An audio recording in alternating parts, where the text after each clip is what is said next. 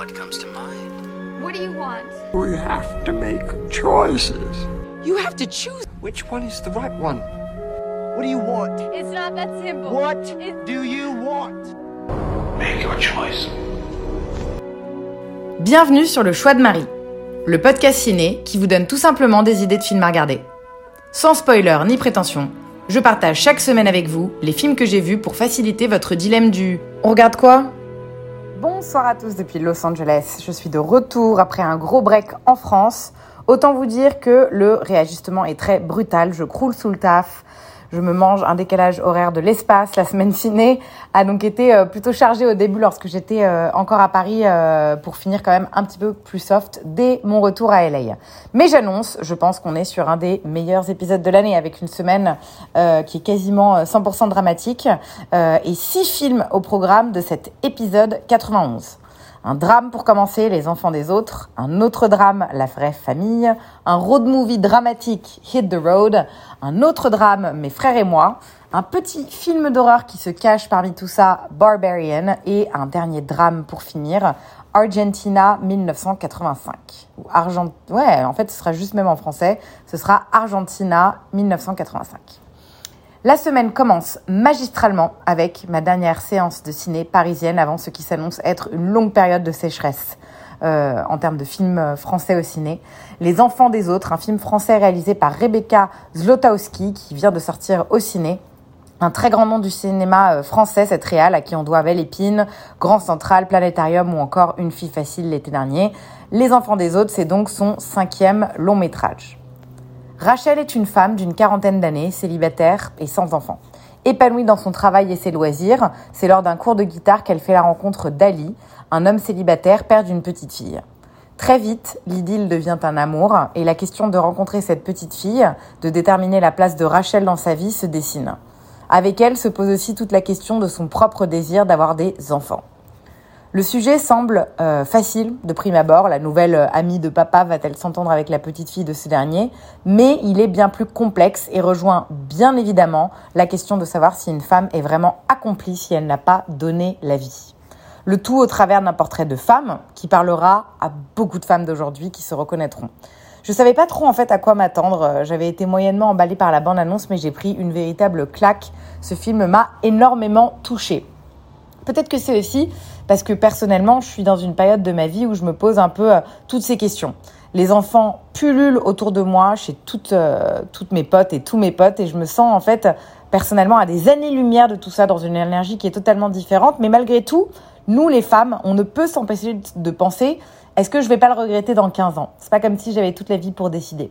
Bah, le film, il vient aborder ces questions subtilement, sans tomber dans les clichés euh, sur le sujet ou sans émettre le moindre jugement sur la question.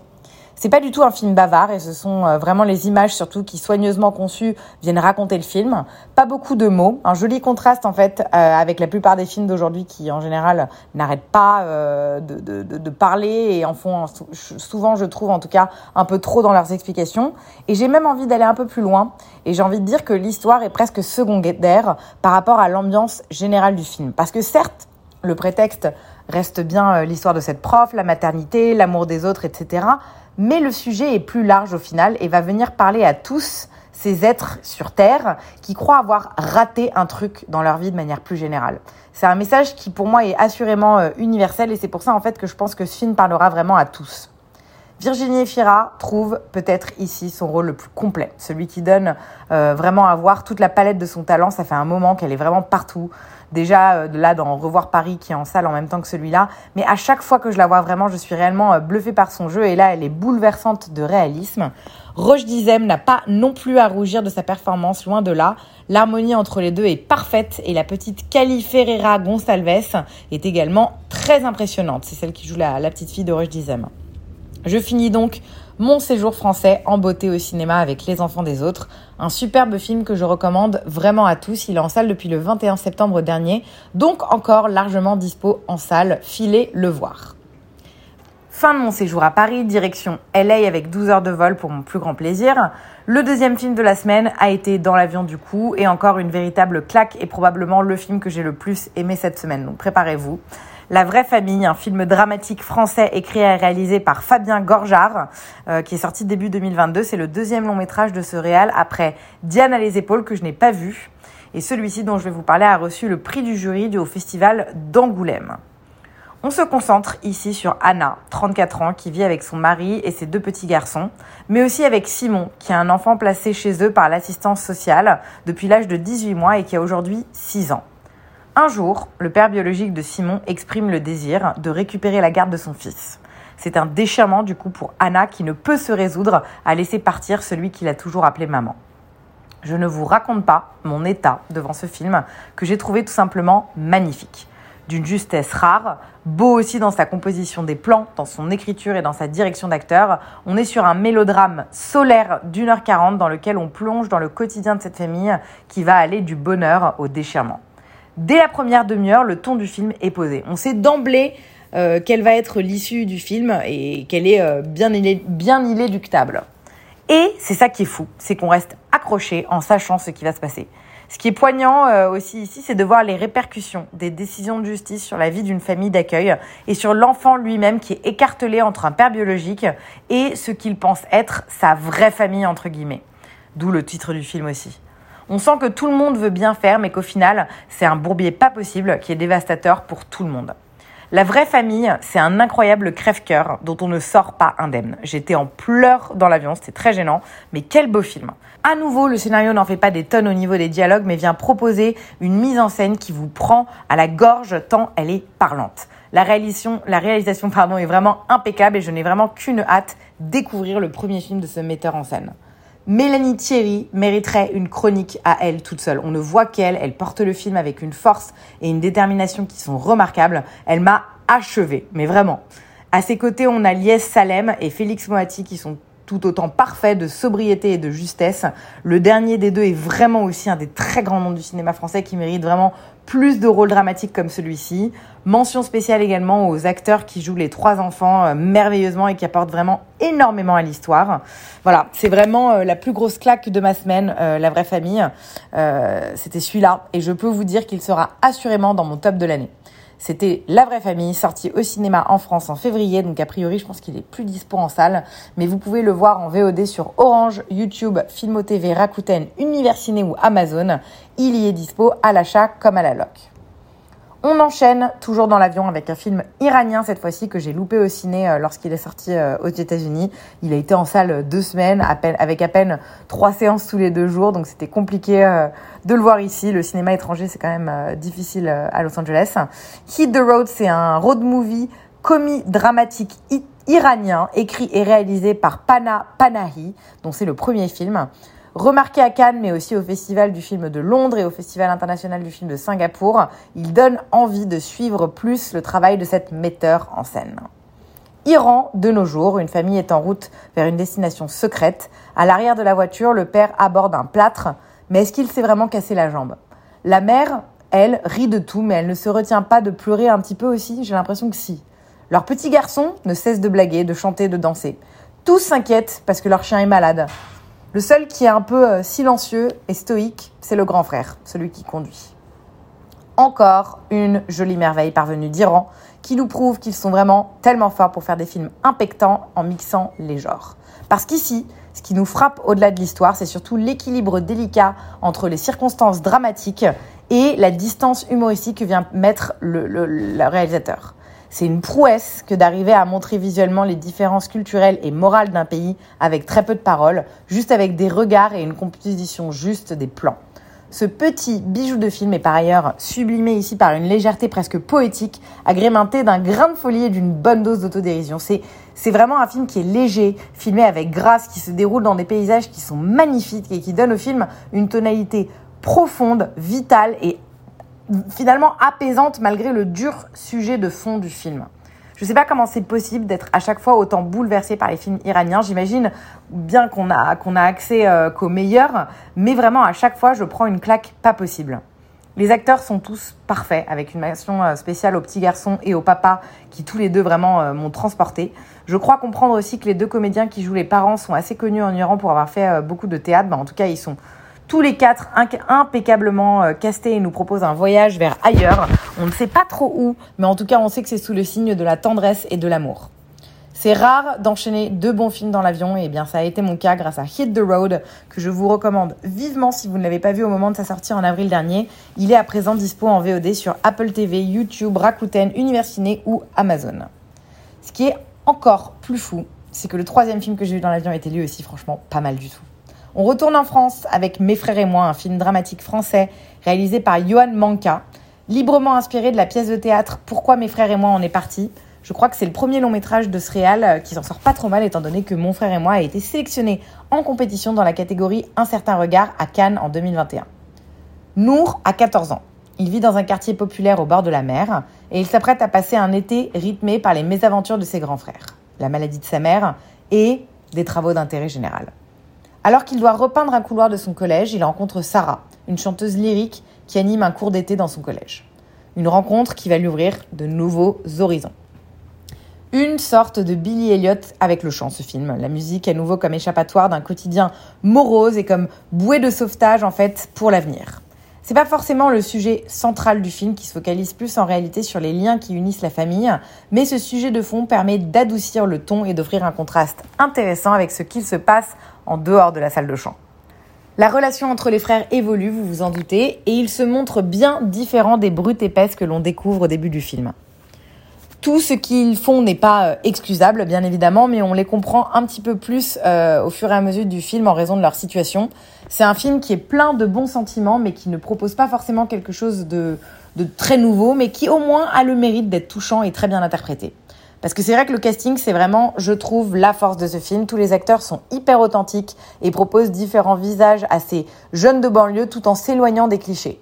Le jeune, le jeune pardon, Maël Rouin-Bérandou euh, avait la lourde responsabilité de tenir le film sur ses épaules. Et bien, il réussit. Il est vraiment dans tous les plans et parvient parfaitement à nous embarquer dans ses états d'âme.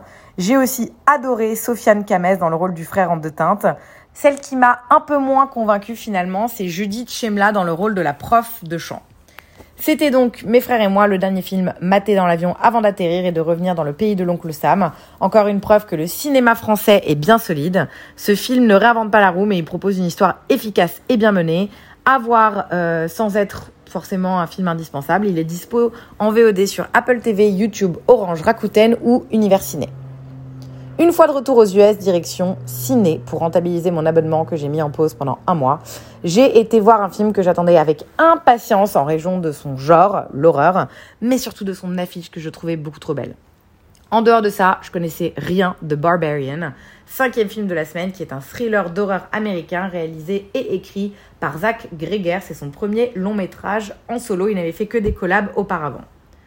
Une jeune femme nommée Tess arrive en plein milieu de la nuit à Détroit. Elle y a rendez-vous pour un entretien d'embauche le lendemain. Elle y a donc réservé un Airbnb, mais remarque que c'est une double réservation puisqu'un homme assez mystérieux, Keith, y séjourne déjà. Malgré tout, et n'ayant pas d'autre choix, elle décide de passer une nuit sur place. Je crois que c'est moins marquant qu'en France, mais en tout cas aux US, à la rentrée, au mois de septembre, c'est la saison des films d'horreur en vue d'Halloween qui arrive. Autant vous dire que ça me met plus qu'en joie, étant donné que c'est un de mes genres préférés, si ce n'est mon genre préféré. Je commence à peine ma tournée des films d'horreur de la saison 2022 avec ce film, et pourtant j'ai déjà envie de dire, on arrête tout, c'est le meilleur film d'horreur de l'année une véritable bombe ce Barbarian qui risque de, devenir pardon une petite série B culte en espérant qu'ils ne viennent pas tout gâcher en en créant une suite. Déjà, l'écriture relève du génie parce que pendant une grosse partie du film, on ne sait pas du tout quelle est la nature de la menace ou plutôt en fait, on a plein de pistes sans en avoir une solide qui permet d'y croire plus qu'aux autres. La tension est palpable, on sent que quelque chose cloche, cloche pardon, sans savoir à quelle sauce on va être mangé. Fantôme, alien, dégénéré, psychopathe ou tout simplement danger fantasmé, cet inconnu fait partie intégrante du suspense et du mystère et c'est l'un des nombreux points forts du film. La première partie qui prend euh, son temps en installant euh, tous les personnages est tout sauf ennuyante et inutile. La psychologie et le passé des protagonistes sont plutôt bien fouillés, ce qui fait que tout est réaliste dans leur comportement et on, on arrive réellement à s'identifier à eux, à s'y attacher et à croire en leur histoire. Je ne vous dis rien sur la deuxième partie qui donne l'impression qu'on part sur un truc totalement différent, mais qui vient parfaitement complimenter le début. La mise en scène est d'une précision chirurgicale qui confine à la perfection sans être euh, voilà prétentieux euh, le film et, son histoire. Au contraire. Et c'est ça qui est dingue c'est que le film ne se prend pas du tout au sérieux et propose un ton léger en parallèle de moments riches en tension. Et pour couronner le tout il y a des jumpscares. C'est intense c'est gore et c'est sans consension c'est un film d'horreur qui est libérateur et tellement surprenant sur de nombreux aspects au niveau du cast c'est solide Georgina Campbell dans le rôle de Tess que je ne connaissais pas mais qui est une parfaite héroïne de film d'horreur version 2022 Bill Skarsgård, qui est parfait pour semer le doute avec sa tête de psychopathe dans le rôle de Keith. On est toujours hanté par sa tête de clown dans le remake de ça. Et un Justin Long hilarant pour venir adoucir le tout. Un sans faute absolue sur ce film. Vraiment, je pèse mes mots. Il faut absolument que tous les amateurs d'horreur parmi vous aillent le voir. C'est excellent. Je ne vois pas de date de sortie en France pour le moment, mais impossible que vous y passiez. Je pense qu'il va sortir. C'était délicieux. C'était un parfait film de retour. C'était Barbarian. On termine la semaine euh, avec un dernier film au ciné, un film argentin réalisé par Santiago Mitre et dont la sortie est prévue euh, en 2022 un peu partout dans le monde. C'était euh, cette semaine aux US, Argentina 1985. Un réal déjà plutôt bien établi. C'est le premier film que je vois de lui perso, mais il y en a plusieurs qui ont su s'exporter à l'international et celui-ci a fait partie de la sélection officielle à la Mostra de Venise 2022. Le film a pour sujet le procès de la junte de 1985 contre les chefs de la dictature militaire euh, en Argentine, euh, dont les procureurs principaux ont été Julio César Stacera et Luis Moreno Ocampo. Et c'est donc l'histoire vraie de ces deux avocats qui dirigent une équipe d'inexpérimentés contre l'une des plus grandes instances de direction argentine. J'ai en fait aux US un copain hispano-colombien qui est obsédé par les films en langue espagnole. Ma connaissance est vraiment assez limitée en la matière, donc je suis toujours partante pour le suivre dans ses découvertes ciné. Et ce film a euh, Ricardo euh, Darin en lead, qui est un acteur argentin que j'aime beaucoup, donc je me suis dit, allez, pourquoi pas, sans savoir dans quoi je me lançais. Les films historiques, c'est pas trop mon genre. Les films juridiques, c'est pas trop mon genre non plus. Là, c'est un mix des deux, donc forcément, on n'est pas forcément dans ma zone de confort. Mais au moins, l'un comme l'autre, ce sont des genres qui ont le mérite de nous apprendre des choses. Autant vous dire que l'histoire argentine, je n'y connais rien. Donc forcément, c'est l'occasion de découvrir de nombreux aspects du contexte géopolitique de ce pays. Là-dessus, rien à redire, le film fait hyper bien son taf de retranscription et j'ai vraiment appris énormément de choses. Après, du point de vue narratif, j'ai été moins convaincue. Faire un film sur des crimes contre l'humanité, ça ne suffit pas pour être ouf. On a besoin d'enjeux réels et sincères, pas à l'échelle historique, mais pour les personnages principaux. Et c'est ça qui va nous permettre en fait finalement de s'identifier à eux et de ressentir de l'empathie. Là, j'ai trouvé que ça manquait de dynamisme au niveau des rebondissements. Bien entendu, on comprend vite l'enjeu à l'échelle du pays, trouver justice pour les victimes de ce génocide, mais au cinéma, on s'en fout de ça, ça ne suffit pas, on veut savoir ce que ce cas va avoir comme effet sur notre protagoniste, à savoir l'avocat Stacera. Résultat, j'ai pas été hyper à fond dedans. Ça aurait pu être bien plus prenant si j'avais ressenti une connexion plus forte avec les personnages. Le ton est parfait en plus parce que c'est dramatique, mais avec des touches d'humour tout en gardant le respect et la distance nécessaires avec les victimes pour avoir cette pudeur qui est nécessaire à ce genre de film euh, assez dur. La direction, la direction artistique est absolument splendide, hyper immersive. Les plans sont quali sans pour autant euh, être parfait et, et, marquant de beauté, mais ça marche. Il y avait vraiment plein de bonnes choses dans ce film qui, au global, malheureusement, au niveau de l'histoire, manque un peu de peps pour moi. Le cast reste l'un des gros atouts pour moi. Euh, non seulement Ricardo Darin, comme je le disais, qui a à son habitude incarne à merveille Stacera avec toute l'intensité requise, mais aussi Peter Lanzani qui est très bien trouvé pour l'acolyte Ocampo. Et j'ai aussi beaucoup aimé toute la troupe de jeunes juristes et aussi toute la famille Stacera qui propose de très jolies scènes. Je finis donc la semaine avec un film correct sans être transcendant. C'était euh, Argentina 1985. Il est loin d'être indispensable, mais il aura le mérite en tout cas de vous divertir et de vous éclairer, comme je le disais, sur l'histoire argentine, si vous êtes un peu amateur de films de ce genre. Il sera dispo directement en streaming en France sur Amazon Prime dès le 21 octobre prochain. Je vous invite à l'y découvrir si cette chronique vous a tenté. Ma semaine de retour s'arrête ici. Six films, je me suis pas foutu de vous et je pense que c'est pas demain la veille que je vais arriver à enchaîner comme ça à nouveau.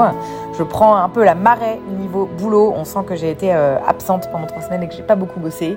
Les salles de cinéma vont donc devenir une priorité bien secondaire, mais c'est pas grave parce que j'ai plein de projets excitants à venir, euh, donc je ne me plains pas. Et je vous dis quand même à la semaine prochaine. Je serai au rendez-vous et j'espère que vous aussi. Merci pour votre écoute et à très vite. Bonne soirée à tous.